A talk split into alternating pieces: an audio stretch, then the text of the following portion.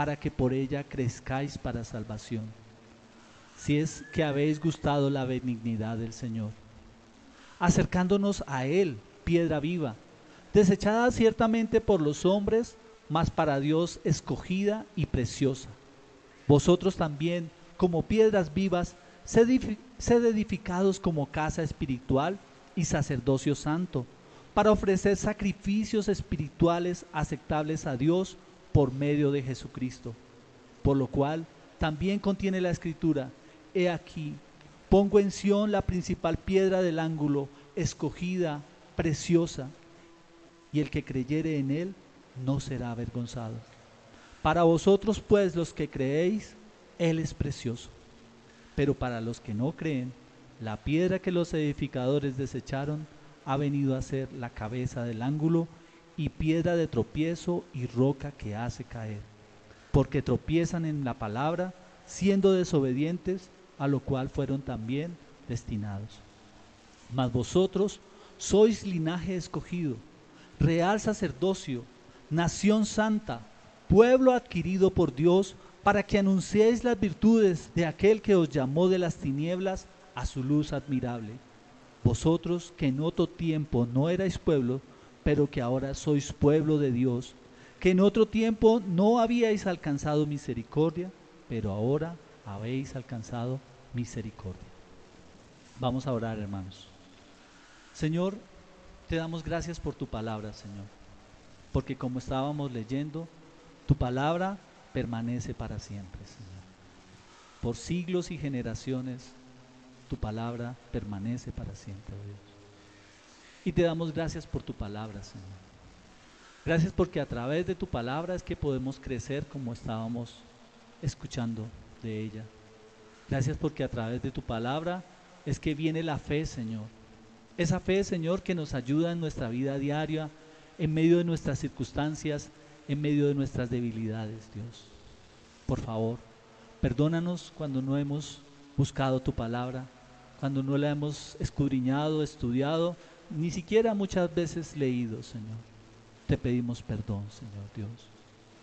Sabemos, Señor, que en tu palabra tú nos enseñas que tú aborreces la malicia, Señor, que aborreces el engaño, que aborreces la hipocresía, Señor, que aborreces la envidia, que aborreces todas las detracciones, Dios amado. Señor, en esta mañana como tu iglesia, como tu pueblos, como individuos, Señor, pero también como familias, te queremos pedir perdón porque, Señor, en nuestra vida hay malicia, hay engaño, hay hipocresías, hay envidias, hay detracciones, Señor. Señor, hay orgullo, hay altivez, hay soberbia, Señor Dios. Y te rogamos en esta mañana que nos perdones, que nos limpies, que transformes nuestro corazón, Señor. Te rogamos en esta mañana que nos ayudes a buscarte, a escudriñar tu palabra porque a través de ella es que tú nos hablas y a través de ella es que tú nos limpias, nos permites crecer, nos das misericordia, nos das paz, nos das de ti, Señor. Podemos conocerte a ti, Señor. Te rogamos y te lo pedimos en esta hora, en Cristo Jesús. Amén y amén, Señor. Hermanos, Mateo 11, 28 al 30 dice, vengan a mí todos los que estén trabajados y cargados, que yo los haré descansar. Lleven mi yugo sobre ustedes y aprendan de mí que soy manso y humilde de corazón, y hallarán descanso para sus almas, porque mi yugo es fácil y ligera mi carga.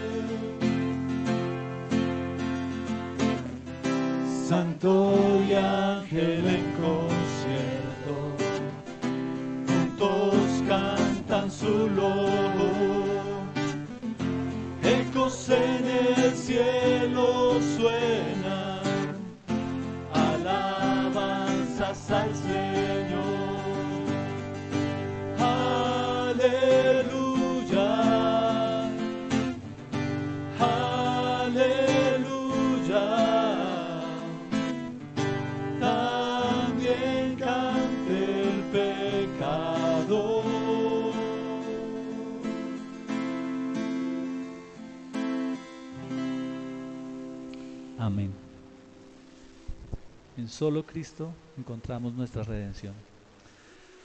Les invito a abrir en Tito capítulo 2. Y como en solo Cristo encontramos nuestra redención, solo en Él es que tenemos nuestra seguridad de perdón cuando pecamos, cuando venimos delante de Él arrepentidos. Tito capítulo 2, verso 11 al 14 dice así, porque la gracia de Dios se ha manifestado para salvación a todos los hombres, enseñándonos que renunciando a la impiedad y a los deseos mundanos, mundanos, vivamos en este siglo sobria, justa y piadosamente, aguardando la esperanza bienaventurada y la manifestación gloriosa de nuestro gran Dios y Salvador Jesucristo, quien se dio a sí mismo por nosotros para redimirnos de toda iniquidad y purificar para sí un pueblo propio, celoso de buenas obras. Amén. Esto es lo que el Señor ha hecho en nuestras vidas, hermanos.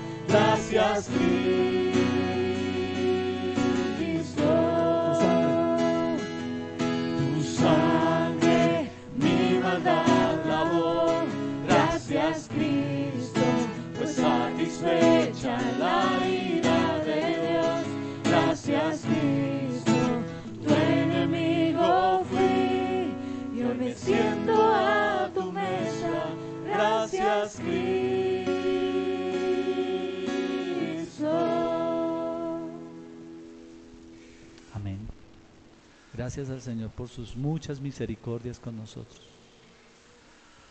Vamos a continuar nuestra lectura semanal. Vamos a Hechos capítulo 26. Ya no nos quedan sino dos capítulos, bueno, tres con este del libro de Hechos. Y continuamos, continuaremos con otro libro de la Escritura. Amén. Bueno. Dice, defensa de Pablo ante Agripa. Entonces Agripa dijo a Pablo, se te permite hablar por ti mismo. Pablo entonces, extendiendo la mano, comenzó así su defensa.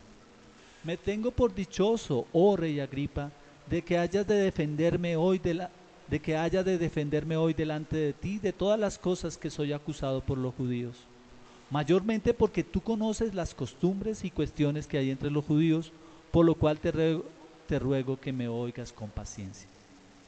Mi vida, pues, desde mi juventud, la cual desde el principio pasé en mi nación en Jerusalén, la conocen todos los judíos, los cuales también saben que yo desde el principio, si quieren testificarlo, conforme a la más rigurosa secta de nuestra religión, viví fariseo. Promesa a cuyo cumplimiento esperan que han de alcanzar nuestras doce tribus, sirviendo constantemente a Dios de día y de noche. Por esta esperanza, oh rey Agripa, soy acusado de los judíos. ¿Qué? ¿Se juzga entre vosotros cosa increíble que Dios resucite a los muertos? Yo ciertamente había creído mi deber hacer muchas cosas contra el nombre de Jesús de Nazaret, lo cual también hice en Jerusalén. Yo encerré en las cárceles a muchos de los santos, habiendo recibido poderes de los principales sacerdotes, y cuando los mataron, yo di mi voto. Y muchas veces, castigándolos en todas las sinagogas, los forcé a blasfemar, y enfurecido sobremanera contra ellos, los perseguí hasta las ciudades extranjeras. Ocupado en esto, iba yo a Damasco con poderes y comisión de los principales sacerdotes. Cuando mediodía, oh rey, yendo por el camino, vino una luz del cielo que sobrepasa el resplandor del sol, la cual me rodeó a mí y a los que iban conmigo. Y habiendo caído nosotros en tierra, oí una voz que me hablaba y decía en lengua extranjera, Saulo, Saulo, ¿por qué me persigues? Dura cosa te es dar cosas contra el aguijón. Entonces yo dije, ¿quién eres, Señor? Y el Señor dijo, yo soy Jesús a quien tú persigues. Pero levántate y ponte sobre tus pies para que, porque para esto te he aparecido a ti, para ponerte por ministro y testigo de las cosas que has visto y de aquellas en que me, apareceré a ti, librándote de tu pueblo y de los gentiles a quienes ahora te envío para que abra sus ojos, para que se conviertan de las tinieblas a la luz y de la potestad de Satanás a Dios, para que reciban por la fe que es en mí perdón de pecados y herencia entre los santificados. Por lo cual, oh rey Agripa, no fui rebelde a la visión celestial, sino que anuncié primeramente a los que están en Damasco y Jerusalén y por toda la tierra de Judea y a los gentiles que se arrepientan y se convirtiesen a Dios, haciendo obras dignas de arrepentimiento. Por causa de esto los judíos, prendiéndome en el templo, intentaron matarme. Pero habiendo obtenido auxilio de Dios, persevero hasta el día de hoy, dando testimonio a pequeños y a grandes, no diciendo nada fuera de las cosas que los profetas y Moisés dijeron que habían de suceder, que el Cristo había de parecer y ser el primero de la resurrección de los muertos para anunciar luz al pueblo y a los gentiles. Diciendo él estas cosas en su defensa, Festo a gran voz dijo, Estás loco, Pablo. Las muchas letras te vuelven loco. Mas él dijo, No estoy loco, excelentísimo Festo, sino que hablo las palabras de verdad y de cordura. Pues el rey sabe estas cosas, delante de quien también hablo con toda confianza porque no pienso que ignora nada de esto, pues no se ha hecho esto en ningún rincón. ¿Crees, oh rey Agripa, a los profetas? Yo sé que crees.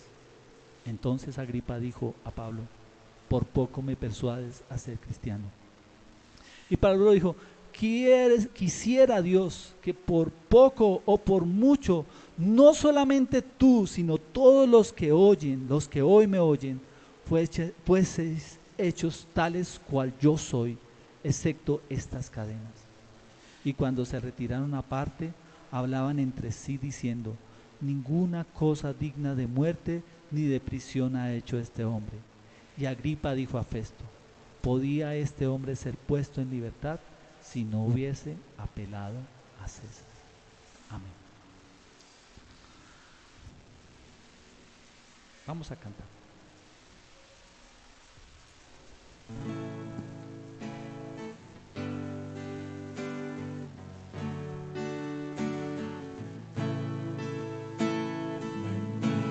Glorificada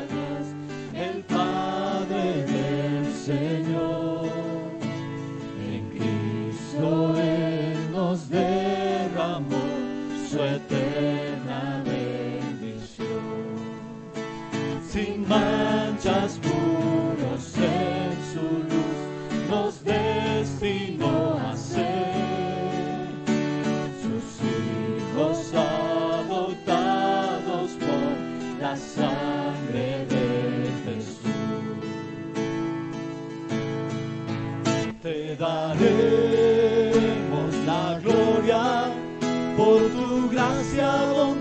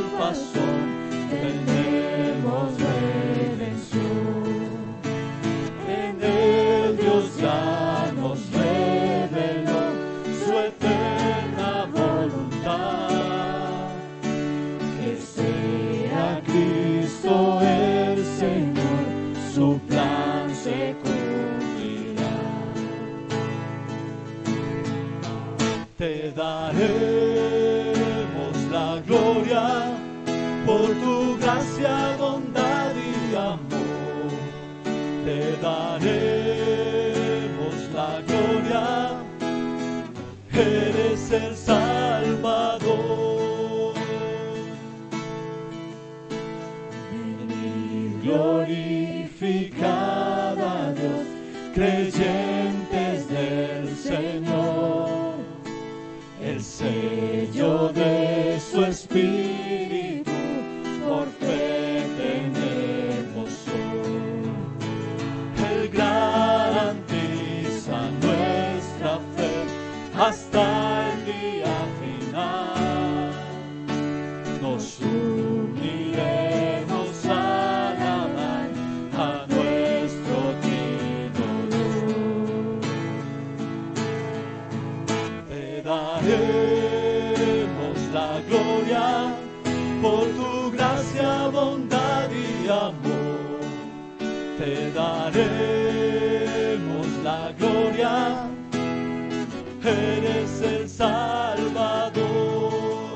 Te daremos la gloria por tu gracia, bondad y amor te daremos la gloria, eres el Salvador.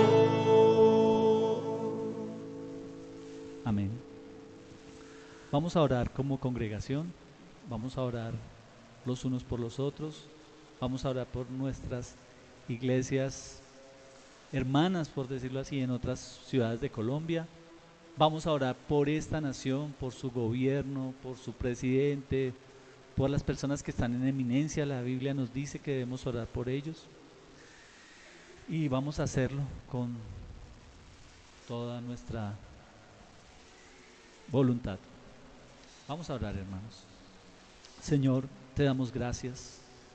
Estamos agradecidos delante de ti por tus muchas misericordias. Te damos toda la gloria y la honra por tu gracia, por tu bondad y por tu amor, como estábamos cantando, Señor. Te damos gracias por, como personas, como individuos, como congregación, por las circunstancias que vivimos, Señor, difíciles, duras, eh, que muchas veces no entendemos, pero que podemos confiar que tú estás al control y al cuidado de nosotros, Señor. Muchas gracias, Señor. Señor, te agradecemos por tu salvación, Señor. Te agradecemos por permitirnos estar aquí en este lugar, dando gracias a tu nombre, Señor. Te agradecemos porque eres bueno, Señor. Porque a pesar de nuestro pecado, de nuestras faltas, tú eres misericordioso, tú eres clemente, tú eres bondadoso, Señor. Señor, rogamos que cambies nuestro corazón y nos ayudes cada día a ser humildes y a buscarte a ti, Señor, a ser como tú, oh Señor, a glorificarte, oh Dios. Te damos gracias por nuestras hermanas, iglesias, Señor, allí en Barranquilla, Señor, en Cincelejo, en Pasto, en Túqueres, en Ipiales, Señor. Gracias por estas obras que están allí, gracias por los hermanos que también se están congregando. Rogamos que tú les ayudes, que les bendigas, que les guardes, que les permitas cada día crecer en ti, oh Señor Dios. Rogamos esto, Señor. Te damos gracias también por la nación en que nos has puesto, Señor. Gracias por Colombia, Señor. Por nuestra amada nación, Señor. Gracias por, por esta tierra, Señor, que tú nos has permitido nacer en ella, Señor. Oramos por la salvación de nuestro país, Señor. Oramos para que los colombianos, Señor, muchos, Dios, puedan llegar a tus pies, puedan arrepentirse, puedan caminar conforme a lo que nos enseña tu palabra. Oramos, Señor, para que tú quites la corrupción en esta tierra, Señor. Para que tú quites la injusticia, Señor. Para que tú quites, Señor, toda esta todos estos males que agobian nuestra nación, Señor. Señor, y como lo hemos pedido, empieza por nosotros mismos, Señor Dios, como iglesia. Rogamos por el alcalde de esta ciudad, por el presidente, por las personas que están en, eminencia, Señor.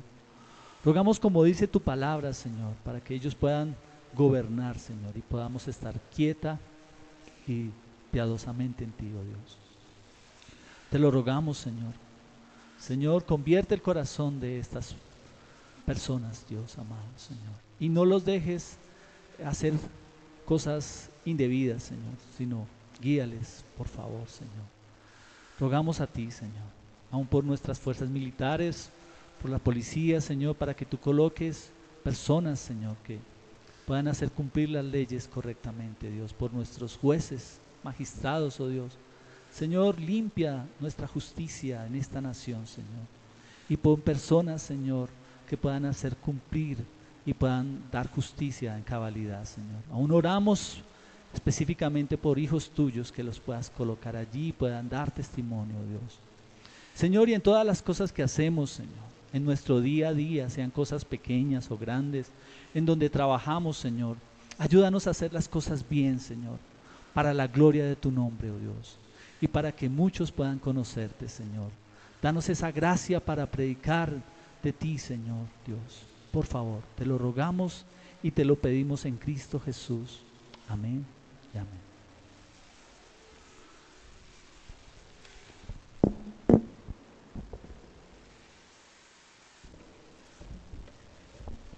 Buenos días, hermanos.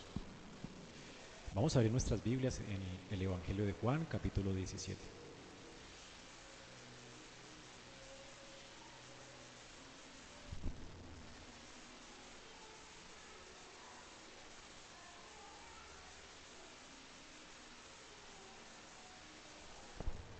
Juan.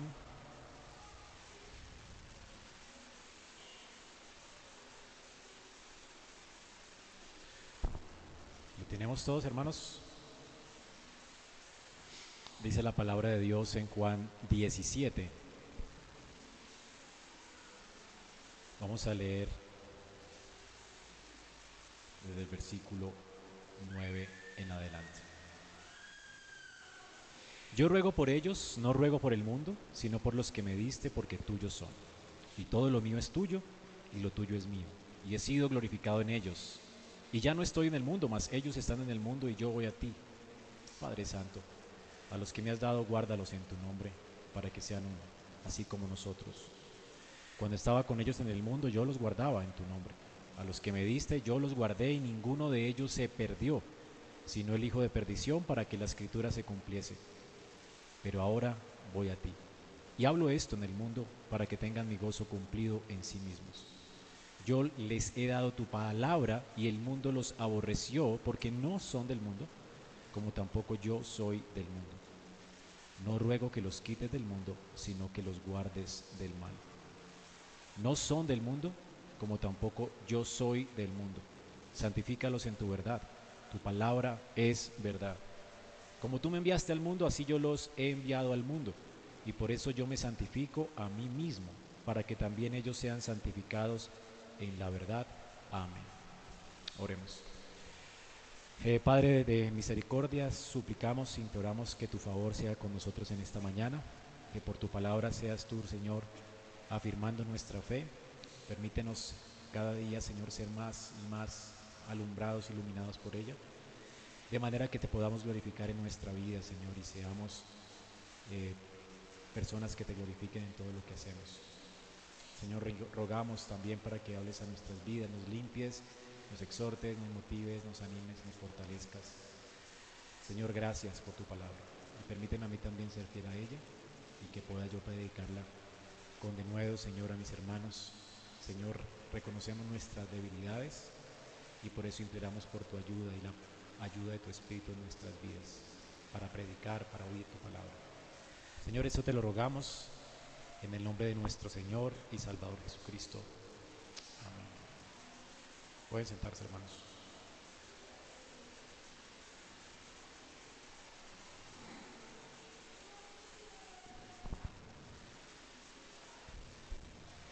Muy bien, hermanos, qué bueno es poder congregarnos de nuevo en el día del Señor para abrir la palabra de Dios y poder deleitarnos en ella.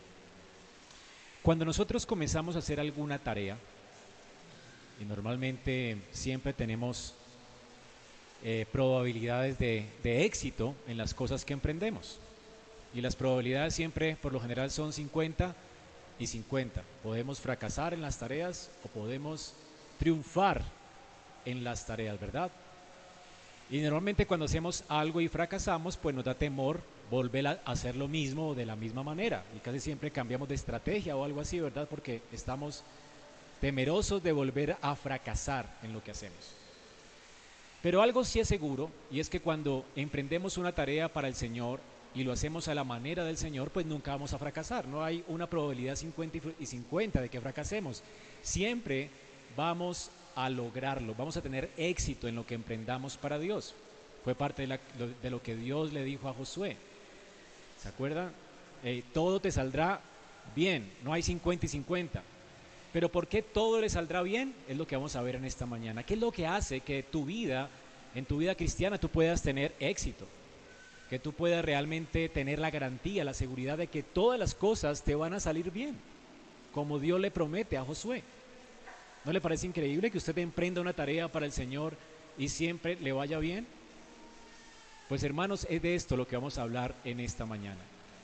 Usted y yo tenemos la garantía, la seguridad, como Dios le dice a Josué, que cualquier cosa que emprendamos para la gloria de Dios en nuestra misión para, para el Señor, pues nos va a salir bien, vamos a tener éxito. Y tendremos éxito porque no solamente el Señor lo garantiza en su palabra, sino porque nuestro sumo sacerdote la noche de Pascua oró para que nosotros tengamos éxito. El Señor ha dicho aquí en lo que acabamos de leer, yo los he enviado al mundo como también tú, oh Padre, me has enviado al mundo. Jesús fue enviado al mundo por el Padre, no para fracasar, sino para tener éxito en su misión. Cristo nunca fracasa en su misión. Él vino a hacer la tarea que el Padre le encomendó y triunfó. Él vino a triunfar sobre la cruz del Calvario, Él vino a salvar, a salvar a todos los que el Padre le dio y salvará a todos los que el Padre le ha dado. Entonces, Hermanos, así como Cristo tiene éxito, así como el Padre envió a Cristo para tener éxito en la tarea, así Él nos envía a nosotros para que tengamos éxito en la tarea. Así yo los he enviado al mundo. ¿No les parece increíble? ¿Qué es lo que garantiza nuestro éxito? Y la respuesta es, claro, la voluntad de Dios, pero la oración sacerdotal de nuestro Señor por nosotros.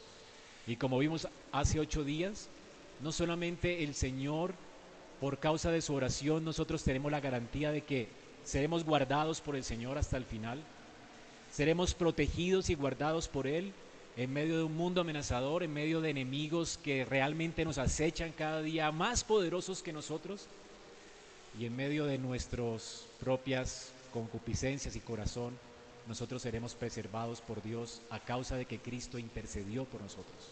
Pero tenemos una misión en este mundo en un mundo oscuro, en un mundo cruel, en un mundo que aborrece a Dios y que seguramente nosotros seremos criticados por la forma en que vivimos como creyentes, pero tendremos éxito en este mundo y seguiremos siendo sal y luz del mundo y tendremos éxito en nuestra tarea para glorificar a Dios en todo lo que hagamos, porque el Señor oró en, esa, en esta noche también por nuestra santificación o por nuestra consagración santifícalos en tu verdad, fue su petición. Y es lo que vamos a ver en esta mañana. Tu palabra es verdad. Santifícalos. ¿Qué es santificación? Si tú vas a la escritura y buscas la palabra santificación, vas a encontrar que normalmente las personas eran santificadas en el Antiguo Testamento. Las cosas y los instrumentos del tabernáculo eran santificados en el Antiguo Testamento y normalmente eran consagrados a Dios y esto es lo que significa santificación. Cuando Jesús pide por nuestra santificación, pide por nuestra consagración a Dios, es decir, que nuestras vidas estén enfocadas en servir a Dios en todo lo que hacemos. Santificación es cuando se apartaban las cosas del tabernáculo para el uso exclusivo de Dios, o cuando se consagraban sacerdotes para servir exclusivamente a Dios. Y el Señor dice que Él nos ha enviado al mundo, así como Él se ha consagrado a sí mismo para el servicio a Dios, así también Él nos ha enviado al mundo de manera que nos consagremos para el servicio de Él. Y en esa consagración, el Señor nos ha enviado a, impactar las naciones, a ser luz y sal de este mundo. Y tendremos éxito en nuestra consagración, es decir, tendremos éxito en nuestro servicio a Dios, precisamente porque el Señor dice, Señor, santifícalos, conságralos en tu verdad, tu palabra es verdad. Cristo oró por eso. Hermanos, ustedes y yo podemos consagrar nuestras vidas a Dios y podemos tener éxito en esta tarea porque el Señor oró por esta tarea, para que nosotros pudiéramos ser santificados y consagrados. Es porque el Señor oró que nosotros entonces podemos ser santificados, apartados para Dios, que podemos servir a Él en este mundo. Y realmente, hermanos, es increíble que todas las tareas que nosotros tenemos como iglesia, siempre tendremos éxito por la oración sacerdotal en esta noche. Vimos hace ocho días lo que les dije, perseveraremos porque Él oró por esa perseverancia. Seremos luz en este mundo y tendremos éxito en la misión porque Él oró por nuestra santificación y consagración. Luego veremos cómo el Señor también oró por la unidad, así que podemos buscar la unidad y lograr buscar la unidad en la iglesia y ser uno en Cristo y vivir armoniosamente dentro del cuerpo de Cristo porque Él oró por esto. Es por causa de su oración que tendremos éxito en la tarea de unirnos como iglesia y veremos en ocho días qué significa esto. Pero también, hermanos, se nos ah, llama perseverar hasta el final para ser glorificados y estar en casa un día. Y nosotros vamos a estar en casa porque el Señor oró esa noche para que estuviéramos en casa. Todo depende de su oración, todo depende de su tarea, de su labor por nosotros. Dependemos de Cristo y de su intercesión. Así que hermanos, realmente es un gozo saber que tú puedes emprender tareas para Dios y nunca serán en vano. Tú siempre tendrás éxito. No hay forma de que fracasemos en la vida cristiana. Pablo dice, todo lo puedo en Cristo que me fortalece. Todo. No hay cosa alguna que no podamos lograr para la, para la gloria del Señor. Y Pablo se refería a esto cuando estaba hablando aún de glorificar a Dios en medio de circunstancias tremendas como el hambre, la escasez. ¿No les parece difícil y complicado? vivir apartado para Dios, seguir sirviendo a Dios aun cuando tengas hambre, aun cuando estés perseguido, aun cuando tengas amenaza de muerte, aun cuando todo en la vida te salga mal. Uno podría decir, si me pasa esto, yo negaré a Cristo, pero no, no es posible que un creyente fracase en su consagración a Dios porque todo lo puedo en Cristo que me fortalece. Eso es lo que significa lo que Pablo dice cuando dice esto. Viviremos unas vidas consagradas a Dios porque Cristo es nuestra fortaleza, porque Él oró por nosotros en esta noche.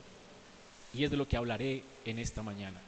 Y me centraré únicamente en esto y vamos a ir despacio por la oración de Jesús. No quisiera salir del lugar santísimo de la escritura. Así que pasaremos por lo menos otras semanas más hablando de esa oración. Hermanos, para mí es increíble, ha sido maravilloso, transformador pensar en cómo el Señor oró por mí en esta noche y por ti. Y espero que lo sea para ti. ¿Quién quiere salir del lugar santísimo? Hay delicias a, su diestra para siempre. Es delicioso escuchar al Hijo hablando con el Padre acerca de nosotros, ¿verdad? Yo no quisiera salir de aquí. Así que espero que me tengan paciencia y que podamos juntos meditar, masticarlo bien, de manera que podamos ser realmente animados en nuestra fe, en nuestra perseverancia, en nuestro servicio al Señor. Y en esta mañana especialmente hablaremos de nuestro servicio y consagración al Señor, cómo esto está garantizado. Como, cantábamos ahora, Él garantiza nuestra fe, nuestra perseverancia hasta el día final. Él la garantiza. Hermanos, es una garantía nuestra perseverancia, es una garantía nuestro servicio a Dios. Vamos a poderlo hacer a causa de que el Señor oró por nosotros. Como dice Judas, aquel que es poderoso para guardarnos sin caída y presentarnos sin mancha delante de su gloria con gran alegría. Él nos va a presentar santos y sin mancha delante de Dios. Él nos va a santificar. Él nos está consagrando cada día a Dios. Él es el que lo hace. Nuestra santificación no depende de nosotros, sino de Él. ¿No es increíble esto? Ahora, la escritura también nos dice que el fundamento de Dios está firme. Saben que es un fundamento, ¿no? Un lugar donde podemos descansar. ¿Saben que ese fundamento está firme? ¿Y cuál es el sello de ese fundamento? Y dice 2 Timoteo 2:19 que el Señor conoce a los que son suyos. ¿Recuerdan qué es conocimiento? Amor por alguien.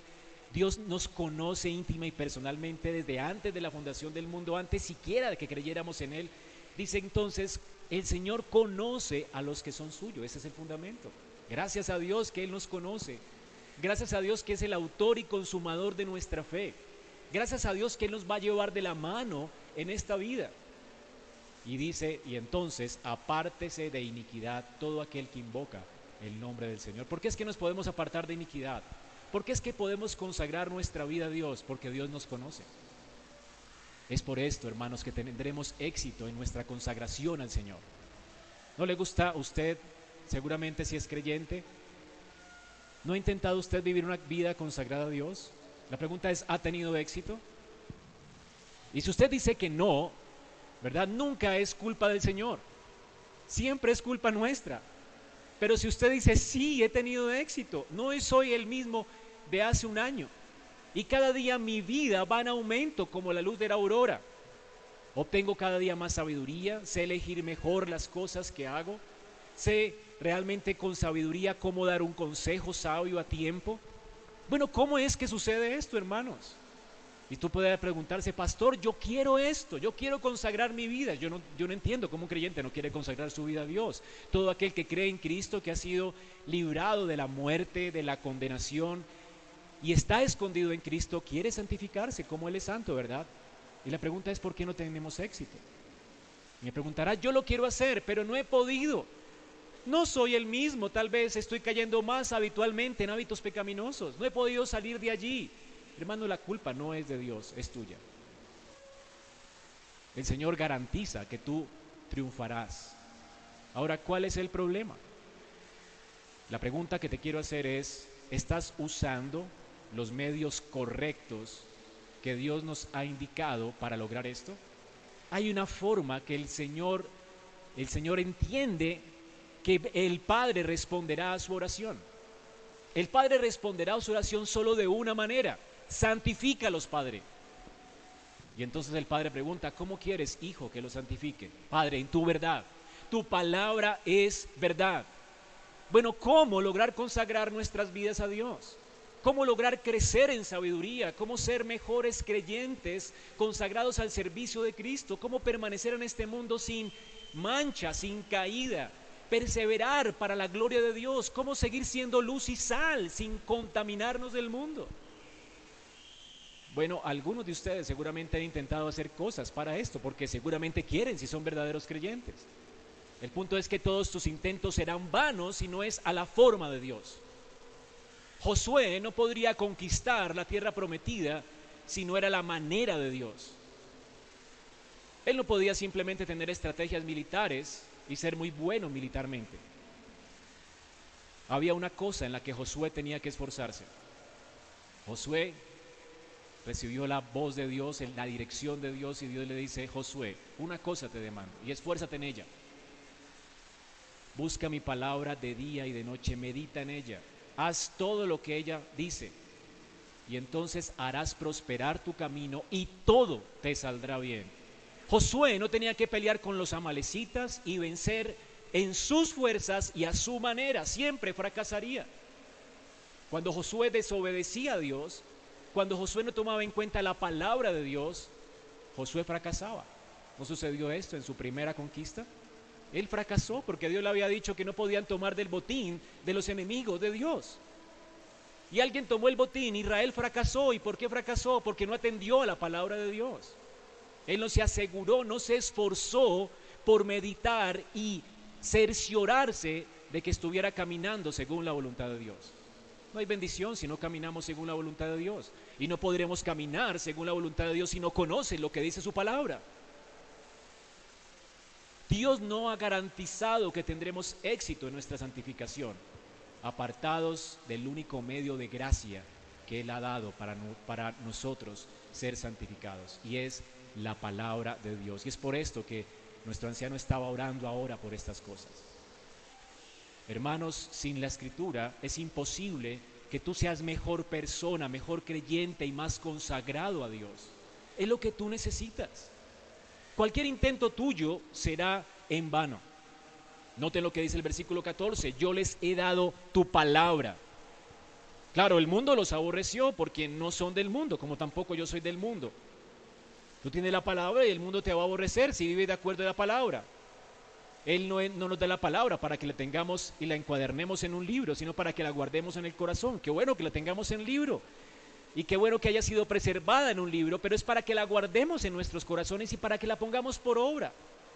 La escritura condena a aquel que es oidor olvidadizo, pero la escritura exalta a aquel que oye la palabra y la practica. ¿No has escuchado el sermón de la montaña? ¿Quién es el hombre que construye su casa sobre la roca? El que oye la palabra y la pone por obra el que la medita y la pone por obra. Este es el hombre que prospera y aunque vengan lluvias, su casa no caerá, porque su preservación está garantizada por Dios, porque este hombre está usando los medios adecuados para perseverar, la palabra. Yo les he dado tu palabra. Ahora el Señor dice, no quiero que los quites del mundo. Hermano, no es la forma de santificarnos, no es eh, ser monjes, apartarnos de este mundo. No, el Señor no quiere que nos apartemos del mundo. De, hecho, el Señor ha rogado para que el Señor seamos guardados del mal, es decir, vivamos vidas consagradas a Él a pesar de que estamos en un mundo que seguramente será atractivo para nuestra carne. Pero el Señor dice, yo no quiero que los quites del mundo, sino que los guardes del mal.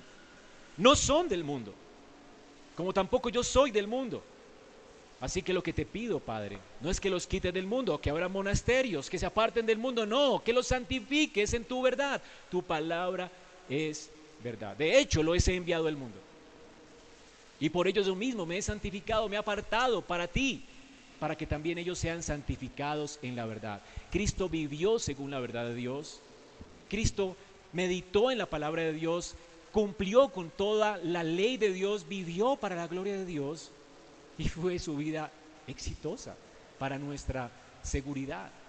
Y además de eso el Señor se santificó a sí mismo para también santificarnos a nosotros también, para que entendamos que no hay éxito en la vida cristiana si no hacemos la voluntad de Dios, aun cuando ella implique muchas veces sufrimiento, como implicó para Cristo la cruz. Hermanos, Dios siempre llama a su pueblo a consagrarse a Él. Y no puede existir consagración sin el uso de la escritura, de la palabra. En la medida en que la iglesia se consagra a Dios, en esa misma medida la iglesia va a ser realmente una luz para el mundo, va a ser sal del mundo, va a preservar este mundo. Una iglesia no se tiene que parecer al mundo para impactar el mundo, una iglesia tiene que consagrarse a Dios para impactar el mundo. Una luz no brilla en un lugar oscuro si deja de ser luz. La sal no puede preservar alimentos si no está en contacto con esos alimentos ¿verdad? Y deja de, pierde su sabor si simplemente no está en contacto con las cosas. Asimismo, hermanos, el creyente, la única posibilidad que siga siendo bendición para este mundo es que sea sal y luz, es decir, que su vida esté consagrada a Dios. La Biblia entonces afirma en Primera de Tesalonicenses 4, del 3 al 8, que la voluntad de Dios es nuestra santificación. ¿Usted ha orado alguna vez? Quiero saber la voluntad de Dios para mi vida. ¿Será que la voluntad de Dios para mi vida es irme para China o irme para tal parte o hacer, ¿qué, ¿qué quiere Dios que yo haga? Bueno, que te santifiques. Allí tienes algo que Dios te está hablando al corazón hoy, a ti. Santifícate, porque esta es la voluntad de Dios, vuestra santificación. ¿Qué es santificación? Consagra tu vida a Dios. Vive para su gloria en todo lo que haces. No separes tu vida entre lo sagrado y lo secular. Es el gran pecado de nuestra cultura actual, que la gente piensa en cristianismo solamente cuando viene a un culto. Pero esto no es cristianismo. Cristianismo es pensar de toda nuestra vida como algo sagrado. Yo trabajo porque es sagrado, mi trabajo es sagrado, es una vocación que Dios me dio para su gloria. Yo no trabajo para los ojos de mi jefe, trabajo para la gloria de Dios. Crío a mis hijos para la gloria de Dios. La iglesia no se acaba aquí, mi iglesia también continúa en la casa. Estoy preparando hijos para la gloria de Dios. ¿Cómo oras por tu familia? ¿Qué haces en tu casa mientras estás con tu familia? ¿Caminas y realmente vives la palabra? ¿Conversas con tus hijos? ¿Los edificas en la fe? ¿Vives centrado viviendo para la gloria de Dios? ¿O vives como un pagano, verdad? Y solamente vienes a ser cristiano los domingos. ¿Cómo está tu vida hoy? ¿Haces una separación entre lo secular y lo santo?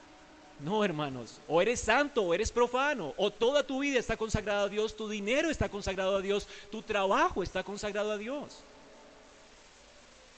¿Cómo es que eliges lo que haces? ¿Por el dinero? ¿Tú te mueves al mejor postor, al que te pague mejor? ¿Al que te haga la mejor oferta? ¿Detrás de eso vas? ¿O vas detrás de la voluntad de Dios? ¿Tú sabes lo que quieres? Porque tu vida quiere agradar a Dios. A un creyente no lo debería mover el dinero. Y porque me paguen 10 mil millones, me iría para Dubái. Si no es la voluntad de Dios. ¿Tú sabes lo que quieres? ¿Qué quieres? Glorificar a Dios en tu casa, en tu familia, como siervo de Dios. ¿Sabes lo que quieres? Y si sabes lo que quieres, no tiene que ser el dinero lo que te mueva. ¿Qué es lo que te mueve a ti? ¿Quién es tu Dios? Y si Dios es tu Dios, tu, vida tiene que estar consagrada solamente a Él. Esto es lo que Dios demanda. La voluntad de Dios es vuestra santificación, que os apartéis de las cosas del mundo. ¿Y cuáles son? La fornicación, todo lo que tiene que ver con la idolatría. Este mundo sigue el placer, este mundo busca el dinero, este mundo se mueve tras la sensualidad. Tú no. Yo no elijo vestirme para mostrarme sensual, sino para la gloria de Dios. Me visto para su gloria. Hasta la vestimenta tiene que ver con esto. Tu forma de hablar, hablo para la gloria de Dios. No hay que ser mundanos en nuestra manera de vivir. Hay que aprender a tener nuestra esposa en santidad y honor, no en pasiones y concupiscencias como los gentiles. Que el mundo siga viviendo para el placer. Pero no tú. La escritura dice que la voluntad de Dios es nuestra santificación. Así que ninguno, dice, agravia ni engaña a su hermano. Que el mundo busque engañar a otros porque quiere siempre ganar. Tú no. Tú buscas siempre glorificar a Dios aun cuando pierdas. Como ya os he dicho y testificado, dice, el Señor es vengador de todas estas cosas. Deja que el mundo viva como el mundo, tú vive consagrado a Dios. Dice, pues no nos ha llamado Dios a la inmundicia, sino a la santificación, a la consagración. Así que desecha esto. Y el que desecha estas cosas, es decir, la consagración a Dios no desecha al hombre, sino que desecha a Dios. Y también que también nos dio su Espíritu Santo para que podamos hacer esto. Hermanos, lo increíble es que mientras buscamos consagrarnos al Señor, vamos a tener éxito en la tarea, porque el Señor oró para que el Padre lo hiciera en nosotros.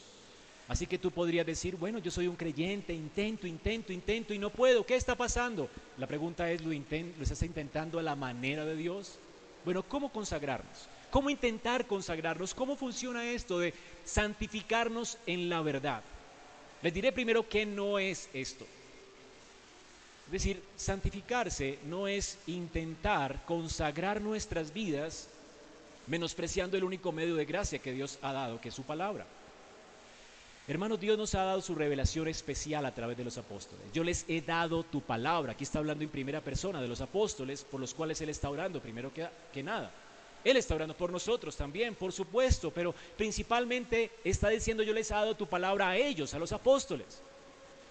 Nosotros no recibimos revelación especial de Dios hoy. Dios no le habla a nadie hoy. El que te diga que Dios le habla es mentiroso. Dios colocó un fundamento, tu palabra es lo que dice aquí. No dice les daré, yo les he dado. Un término que, o un verbo aoristo, completo, perfecto, donde el Señor dice, ya les he dado tu palabra de una vez y para siempre. Ya el Señor dio testimonio, ese testimonio lo escucharon los apóstoles y fue escrito para ti y para mí. Por eso más adelante dice, yo no oro solamente por estos a quienes les he dado tu palabra, sino por todos los que han de creer, por la palabra de ellos. Si creemos es por la palabra de ellos. Así que cuando hablamos de santificarnos en la verdad, es realmente interesarnos por las palabras de la escritura, no por estar buscando de una forma mística que Dios me hable al corazoncito. Ya Dios no habla así, Dios habiendo hablado de muchas formas, de muchas maneras, dice Hebreos 1, a los padres por los profetas, hoy en este tiempo ya nos ha hablado de una vez y para siempre por medio del Hijo. Ya el Hijo habló. Y la palabra de Dios es suficiente, suficiente. Así que cuando hablamos de santificación en tu palabra, estamos hablando de la escritura, de la que tienes en tu mano. No es algo para guardar en tu casa no es algo para atesorar sin mácula en tu habitación. Es algo para leer. Ojalá sus hojas se gasten. Porque del, del desgastamiento de esta palabra depende de la santificación de tu vida. ¿Quieres ver una vida santa? Mira la Biblia de alguien. ¿Cómo está desgastada en sus bordes? ¿Cómo sus hojitas ya de tanto leerla no pueden más? Esa vida es santa. Esa vida es santa porque Cristo oró por eso siempre tendrá resultados. ¿Quieres hacer una tarea que siempre dará un buen resultado? 100% segura, todo te saldrá bien, lee tu Biblia. Hay éxito, hermanos, éxito, todo te saldrá bien. ¿Sabes por qué no tienes éxito? Por tu pereza. No serás santificado de otra forma.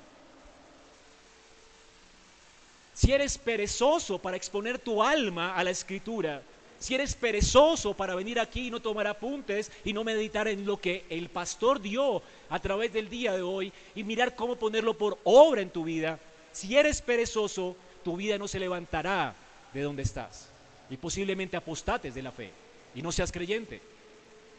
El Señor garantiza nuestra fe, el Señor garantiza nuestra santificación, el, Señor oró por estas cosas y tendremos éxito, pero si permanecemos en su palabra. Es una tarea que siempre dará fruto, siempre. Ahora, hermanos, santifícalos en tu verdad. Tu palabra es verdad. ¿Cómo espera el Señor que ocurra esto? Por la escritura. Por la escritura. Primera de Pedro 2, del 1 al 3 dice, desechando pues toda malicia, todo engaño, hipocresía, envidia, todas las detracciones Desechando estas cosas, no es suficiente desechar estas cosas.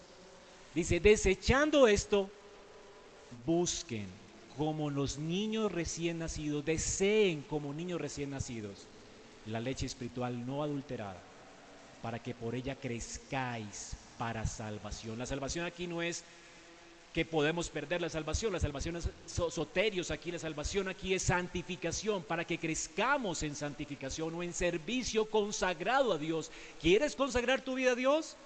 Desea como niño que desea la leche. ¿Has visto un niño deseando la leche materna? Él lo dejará de llorar hasta que le des leche. Así debe parecer la vida del creyente. Si un creyente no desea como un niño desea la leche de la mamá todos los días, todo el tiempo, meditando en ella, masticándola, nutriéndose de ella, un creyente nunca será santificado. Es desechando las cosas del mundo, pero bebiendo la leche que somos santificados. No es suficiente apartarse del pecado. Si tú intentas apartarte del pecado y, no lees la escritura, será un fracaso tu vida, será un fracaso. Tú fracasarás en tu intento. Si la escritura dijera, desechando esto, tú vas a crecer para salvación. Suficiente, ¿verdad? Pero no es lo que dice Pedro. Pedro entendió cuando el Señor oró por él, santifícalos en tu verdad. La santificación es consagración, pero consagración mediante el uso apropiado de la escritura, mediante el consumo diligente de la escritura, la apropiación de la escritura en nuestra vida, la obediencia a la escritura. Es meditando en ella, consumiéndola. Consumiéndola es hacer la parte de ti. Un niño consume la leche y la leche lo nutre, lo hace crecer fuerte, saludable. Tú tienes que masticar la Biblia, meditar la Biblia, ejercitarte y practicar la Biblia. Es viviendo, meditando en ella, lavándote por medio de la palabra de Dios en tu mente. Solo podemos crecer en consagración a Dios si la buscamos, como un niño recién nacido busca la leche. Entonces, conocer la Biblia no te va a hacer, no sé, volverte loco. No te comas el cuento católico romano absurdo. Por eso es que la iglesia católica romana tienes brujos o gurús y lo que sea que haya. Tú puedes ser católico romano en lo que quieras y pecar en lo que sea, hasta homosexual. Porque piensan que la Biblia enloquece. Si la gente en la iglesia católica leyera la Biblia, saldría corriendo de esa iglesia. ¿Entiendes? La iglesia, la Biblia no enloquece a nadie. No es que si conozco más de la Biblia me hará soberbio. Mire la gente fría. No, no te hará frío. Claro, si buscas la Biblia solamente para humillar a otros, serás frío porque no tienes un corazón para Dios. Pero si buscas la escritura como un niño la busca para nutrirse de ella, es decir, que escuches a un predicador y digas, eso es para mí, no para otros. ¿Qué tal un niño que vea a su mamá, verdad, y, y esté llorando por leche? ¿Verdad? O, más bien no esté llorando por leche, sino que vea la leche y diga, no, esa leche no es para mí, es para otros. Y no la busque. Eso es lo que haces tú, ¿verdad? Cuando vienes al culto. Oiga, este sermón está bueno para mi mamá, hubiera traído a mi hijo. Oiga, si mi esposa escuchara esto. No, es que es para ti. Tu vida no será consagrada oyendo muchos sermones, solo para acumular conocimiento. Dios santificará tu alma, santificará tu vida cuando te la apropias para ti. Esto es para mí. Verdaderamente es a mí a quien Dios está regañando. Yo soy el perezoso de esta iglesia. Yo necesito poner diligencia en la tarea para hallar fruto en mi vida. No estoy creciendo porque es que no estoy haciendo caso al Señor. El Señor responde, responderá la oración de Cristo, sí, pero no lo hará si no eres diligente y si eres perezoso. No lo hará. ¿No luchas con tus hijos? Yo quiero que mis hijos sean consagrados a Dios. Y ahora Señor, consagra a mis hijos y nunca le lees la Biblia. Pasan semanas y semanas y tú no los expones a ella, pero sí los mandas al colegio. Los, los expones al mundo, a la evolución, a las novelas, lo pones a ver televisión para que se entretenga. El mundo lo educa a él. Y después dice, ay Señor, yo te oré tanto por consagrar a mi hijo, se perdió. Mira cómo se viste ahora. Mira buscando las cosas de este mundo. Señor, ¿por qué? La culpa la tiene la iglesia. La iglesia no tenía escuela dominical. No. Ojalá no existiera eso en esta iglesia. Porque tú eres responsable. El Señor dice en su palabra, contarás esto a tus hijos y a los hijos de tus hijos y te irá bien. ¿Tú quieres entregarle tus hijos al mundo? Y esperar después un buen resultado? ¿Porque oras? No, no es tu oración la que santificará a tu familia. No es la oración la que te santificará a ti. La oración, dice aquí el Señor, no dice, Dios Padre, santifícalos en la oración. Que cuando oren ellos sean limpios. No, hermano, la oración nos santifica. La oración es una conversación con Dios. ¿Y de qué vas a conversar con Dios si tú ni siquiera le dejas hablar a Él? Ni siquiera le escuchas ni siquiera entiendes sus razones, ni siquiera quieres obedecer su voluntad. ¿Cómo te pones como padre cuando un hijo está en el celular y tú le dices, hijo mío, eh, mira, yo te quiero pedir un favor, papá, papá, y el, hijo allí, ¿verdad? ¿No te enojarías tú? ¿No lo que haces tú cuando vienes al culto y escuchas la palabra de Dios y como si no fuera contigo? ¿Y te emocionas porque habló a alguien o te emocionas por una conferencia donde vas y como si no fuera contigo? No, las conferencias nos santifican, la oración nos santifica, la oración es una conversación. Yo escucho a Dios, respondo a la, a la, palabra de Dios y ruego a Dios para que Él me ayude a vivir de acuerdo a su palabra. Y entonces Él me santificará. Santifícalos en tu verdad. Tu palabra es verdad.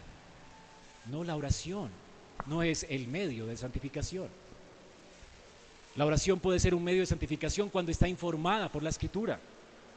Cuando tú oras de acuerdo a las promesas de Dios. Cuando tú oras por las cosas que Dios ha prometido. Cuando tú reclamas lo que Dios ha prometido para tu vida. Cuando pides y ruegas a Dios para que te haga obediente a su voz. La palabra es la que santifica. O Dios es el que santifica mediante su palabra. Las relaciones tampoco santifican. Tú dices, no, yo quiero salir del culto y tener más amigos cristianos. Ojalá tuviéramos, no sé, el gueto cristiano, el edificio cristiano, el colegio cristiano. Todo cristiano, tan bonito, ¿cierto? Sería todo cristiano, encerrémonos. No, eso sería inmundo, hermanos. Las relaciones no santifican. Tú puedes tener todo cristiano, colegio cristiano, amigos cristianos, salir de esta iglesia, ir a almorzar con cristianos y no será santificado. Las relaciones no santifican. Tú puedes ser de hecho más impío que los impíos, siendo un cristiano, con amigos cristianos, colegio cristiano, universidad cristiana. Está comprobado, hermanos. Mira lo que sucedió en la época de los monasterios. Las cosas más aberrantes se hacían allí. Y todo era cristiano. No, porque las relaciones no santifican cuando las relaciones no están informadas por la escritura, cuando las relaciones no están siendo motivadas por la escritura, cuando en las relaciones no se está eh, recordando la escritura, no nos estamos animando al amor y a las buenas obras según la escritura, sino nos estamos aconsejando según la escritura, las relaciones no sirven para nada.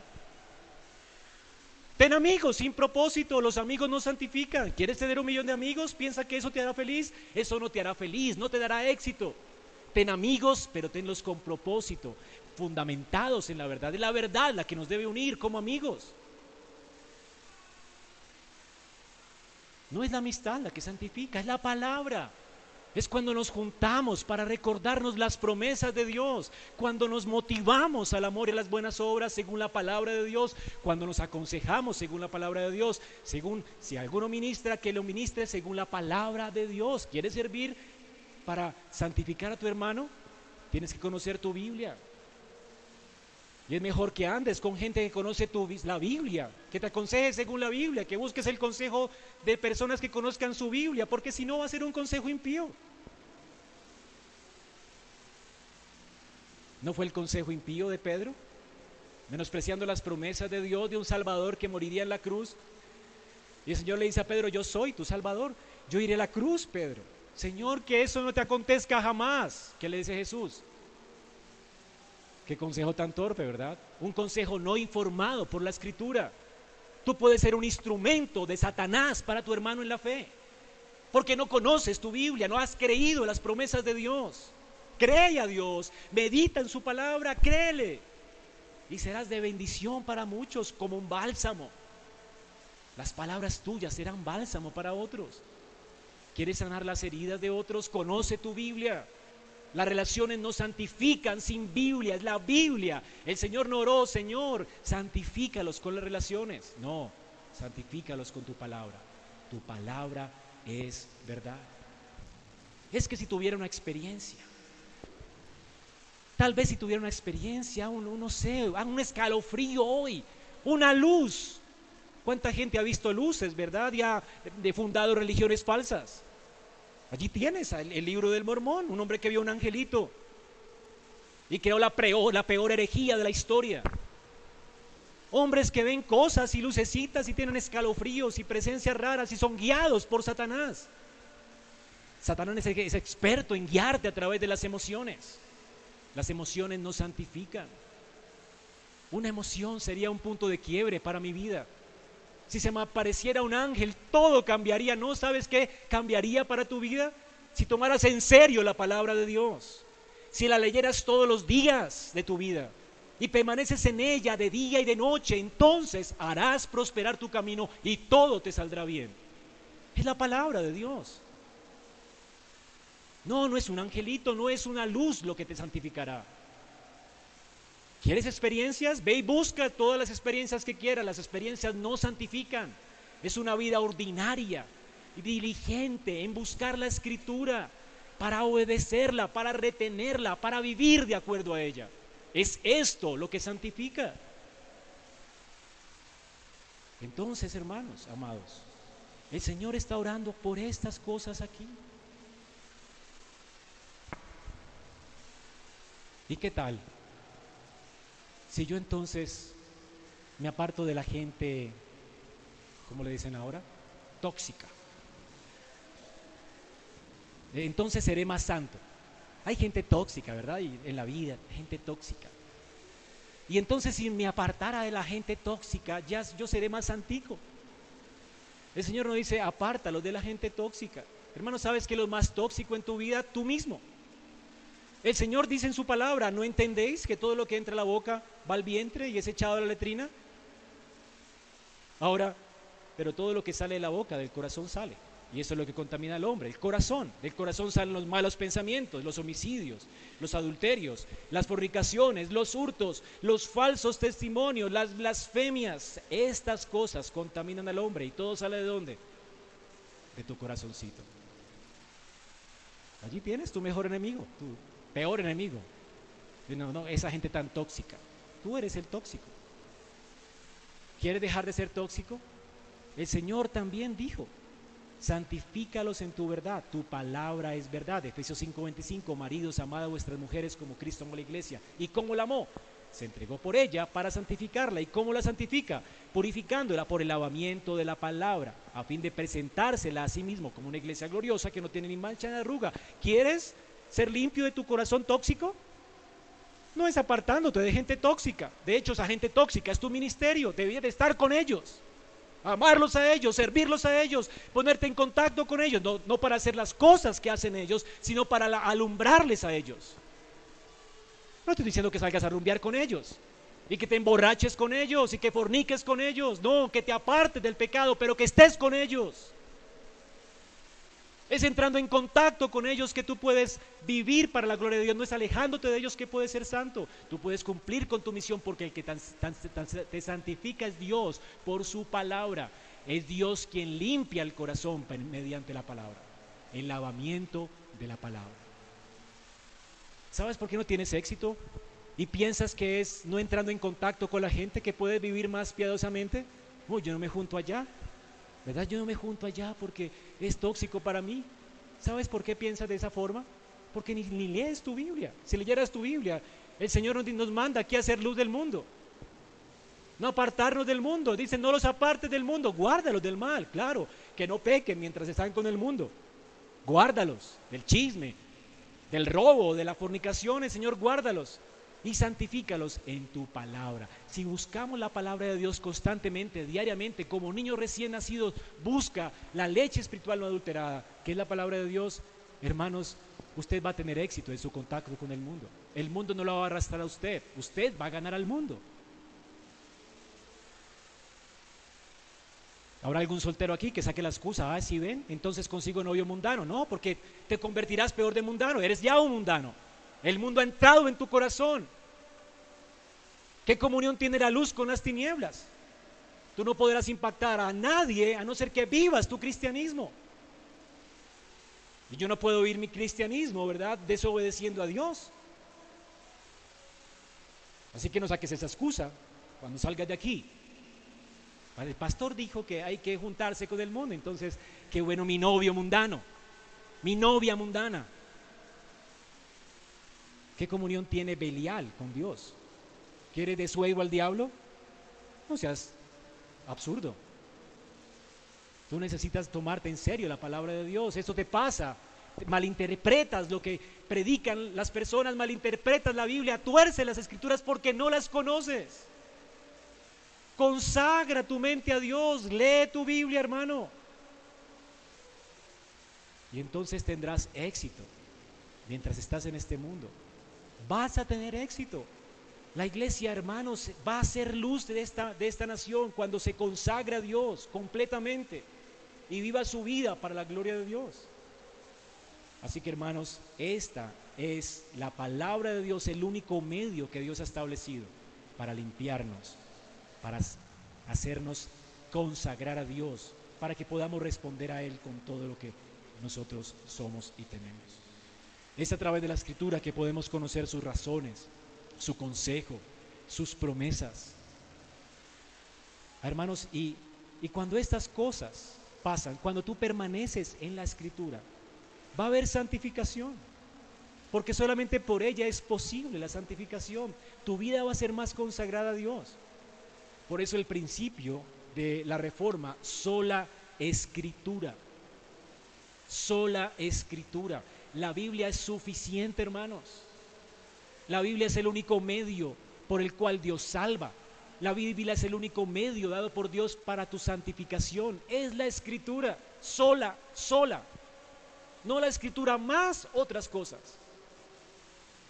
No la escritura más eventos cristianos. Hay personas que dicen, no, es que si voy a este evento, este evento va a ser mi punto de quiebre en la vida. Esa conferencia fue el punto de quiebre en mi vida. Sabes que esto es vano. Vano. Una conferencia más no va a ser no va a ser nada en tu vida si no estás buscando permanentemente la escritura en tu vida ordinaria. Es cuando te esfuerzas cada día y te levantas cada día para meditar en la palabra de Dios que tú consigues ser alguien que sirva a Dios. Es cuando llegas a tu casa y cuando tienes familia y entonces de día y de noche permaneces en ella y la enseñas en tu familia que tu vida será preservada por Dios. Qué bueno que vayas a conferencias si es que quieres obedecer mejor a Dios y comprender mejor la escritura, pero no para ser santo. Un retiro nos santifica. Es que el retiro de los tres días, eso marcó mi vida. ¿Pudo marcar tu vida? ¿Será que marcó tu vida? Conozco gente que ha ido a mil retiros y sigue igual de impía que siempre. Los retiros nos santifican.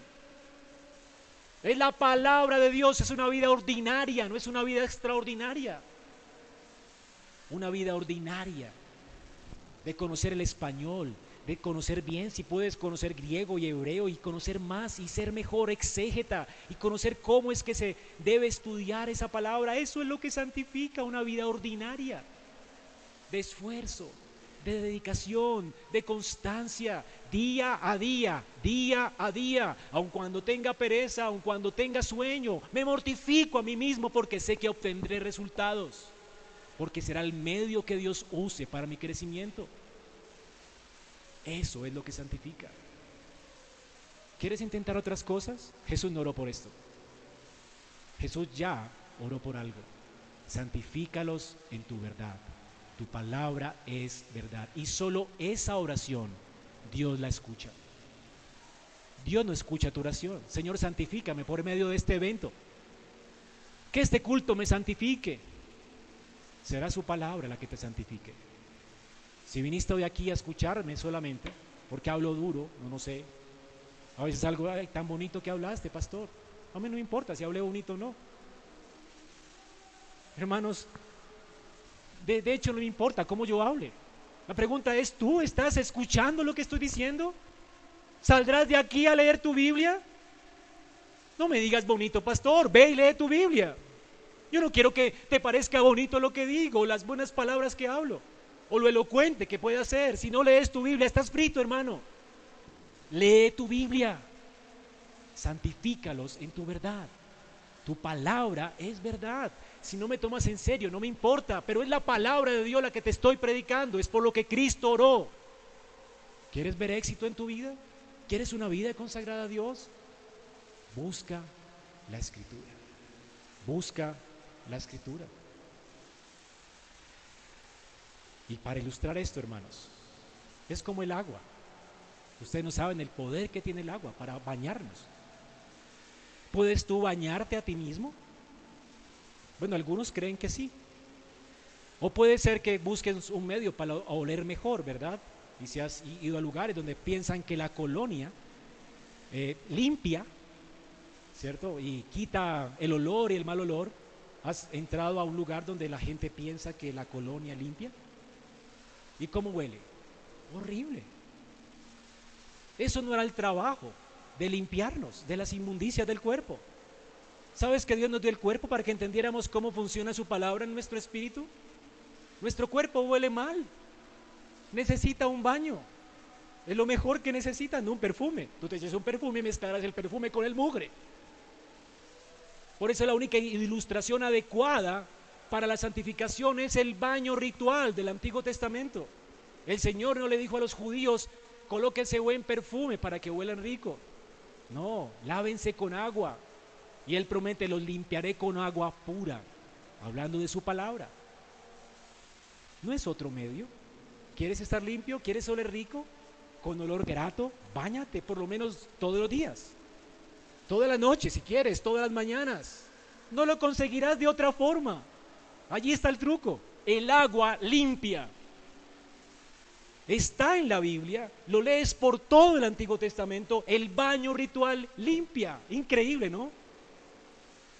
Ahora, ojalá te amanezca hoy y te des cuenta de que si tu vida va a ser consagrada a Dios, si otros van a sentir el olor de Cristo en ti, esto no podrá suceder si tu vida no está impregnada de la Escritura.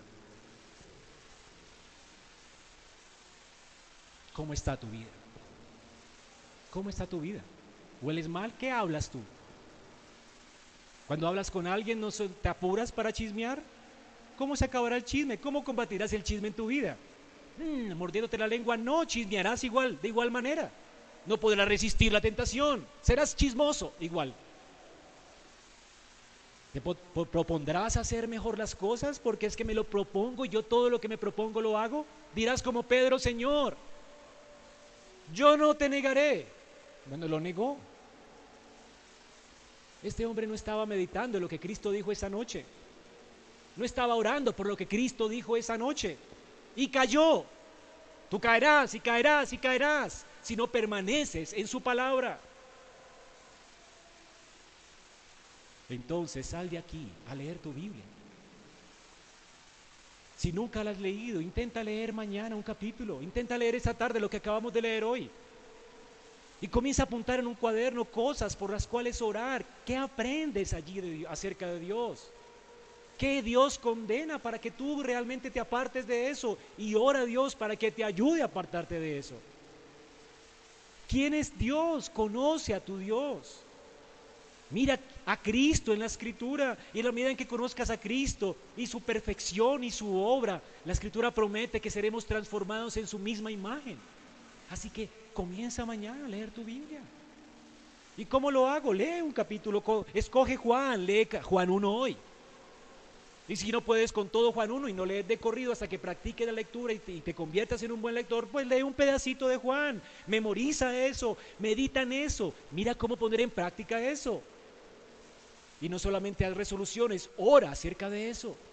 Responde a Dios en oración, Señor, yo quiero hacer lo que tu, tu palabra dice. Y haz resoluciones en tu vida para hacer lo que Dios dice. Anótalo en un cuaderno, Señor, esto es por lo que estoy orando. Ayúdame a creer esto que tu palabra dice. Ayúdame a hacer esto que tu palabra dice. Y cuando leas, pregúntate, ¿qué es lo que tengo que hacer a la luz del carácter de Cristo? ¿Qué es lo que tengo que creer de Él? De la vida. El Señor va a iluminarte. Ruega, Señor, ilumíname y el Señor lo hará. Esto no te tomará 10 minutos de tu tiempo. Y no es por hacer el devocional que serás santificado, no te estoy diciendo un devocional, estoy diciendo que busques intencionalmente ser lavado por la palabra, es decir, medita en ella. Y mientras sales en el transmilenio, medita en lo que leíste. Y ora mentalmente en lo que estás leyendo y comienza a mirar formas de ponerlo en práctica. No te quedes con lo que simplemente lees y pienses que ya eso te santificará. No, la escritura hay que masticarla, hay que meditarla. ¿Se acuerdan de los deditos que algún día aprendimos en la escuela dominical? Hay que oírla, leerla, meditarla, estudiarla y escucharla, memorizarla. ¿Entienden? Hermanos, lean sus Biblias. Lean sus Biblias. Pastor, yo no la entiendo.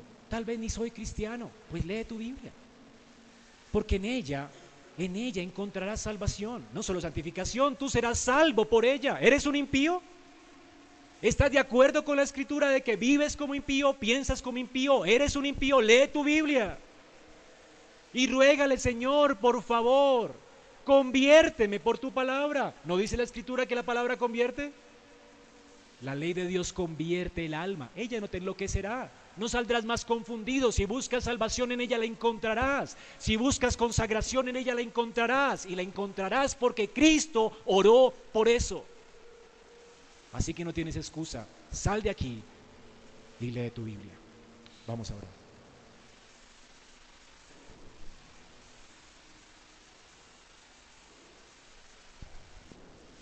Señor, gracias por tu palabra. Gracias por ese precioso instrumento de santificación que has dado para nuestras vidas. Ayúdanos a atesorarla, a buscarla como los niños buscan tu palabra. Que como Josué digamos, yo y mi casa serviremos a Jehová. Este fue el fruto de su meditación diaria y permanente en la ley.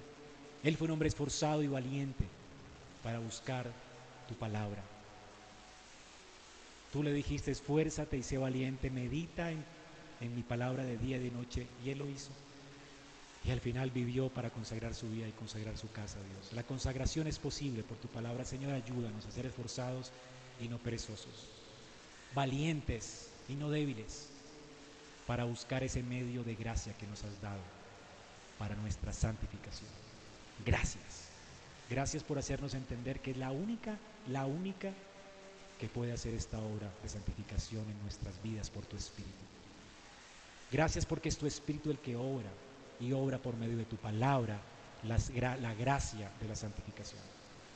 Que mis hermanos salgan de este lugar entendiendo estas cosas, Señor, de manera que busquen tu palabra como el oro, la retengan como su don y herencia más preciosa, la deseen como un alimento, que sea lámpara para sus pies que sea lumbrera para su camino. Que busquen en ella luz, dirección, consejo, descanso para sus almas, gozo para su espíritu. En ella está todo lo que necesitamos para la vida y la piedad, porque toda ella habla de Cristo. Y Él es suficiente para nuestra alma. Y no hay forma de conocerle sin la escritura. Ayúdenos a ver a Cristo. Gracias, Padre, por por exhortarnos en este día. Gracias, Señor. En Cristo Jesús oramos. Amén. Mientras preparamos nuestros corazones para recibir la cena del Señor, vamos a recoger nuestras ofrendas en esta mañana.